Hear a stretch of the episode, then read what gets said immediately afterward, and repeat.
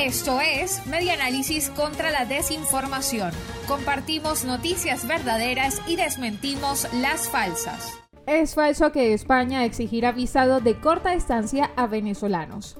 En vista de los rumores que circularon en las redes sociales sobre la supuesta exigencia de visas a venezolanos que quieren ingresar a España por un corto periodo de tiempo, el Consulado de España en Caracas aclaró que la información es falsa, según la verificación del diario. El organismo, a través de su cuenta de Twitter, aseveró lo siguiente.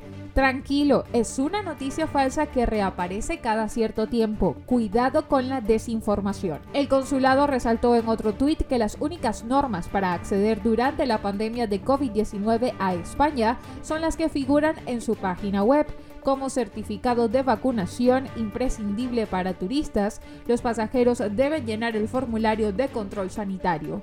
A partir de finales de 2022, Venezuela formará parte de los 60 países que deben tramitar un permiso de viaje a través del Sistema Europeo de Información y Autorización de Viajes ETIAS para entrar a los países miembros del espacio Schengen, entre los que está España. Esto fue Media Análisis contra la Desinformación.